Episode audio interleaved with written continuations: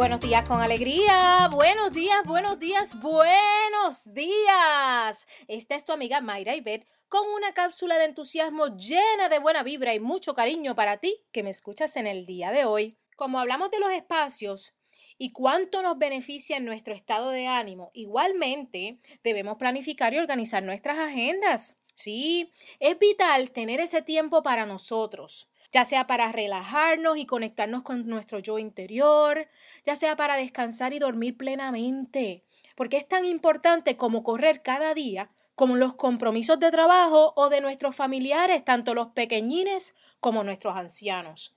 Así que hoy te invito a tomar control de tu agenda, a hacerle espacio también para tu relajación tu tiempo de meditación, el tiempo de hacer ejercicio o el tiempo de tomar esos alimentos de manera consciente por tu salud.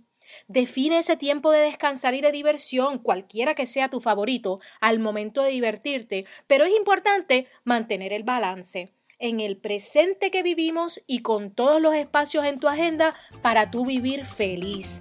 Eso, inyectale alegría a tu vida. Hasta la próxima.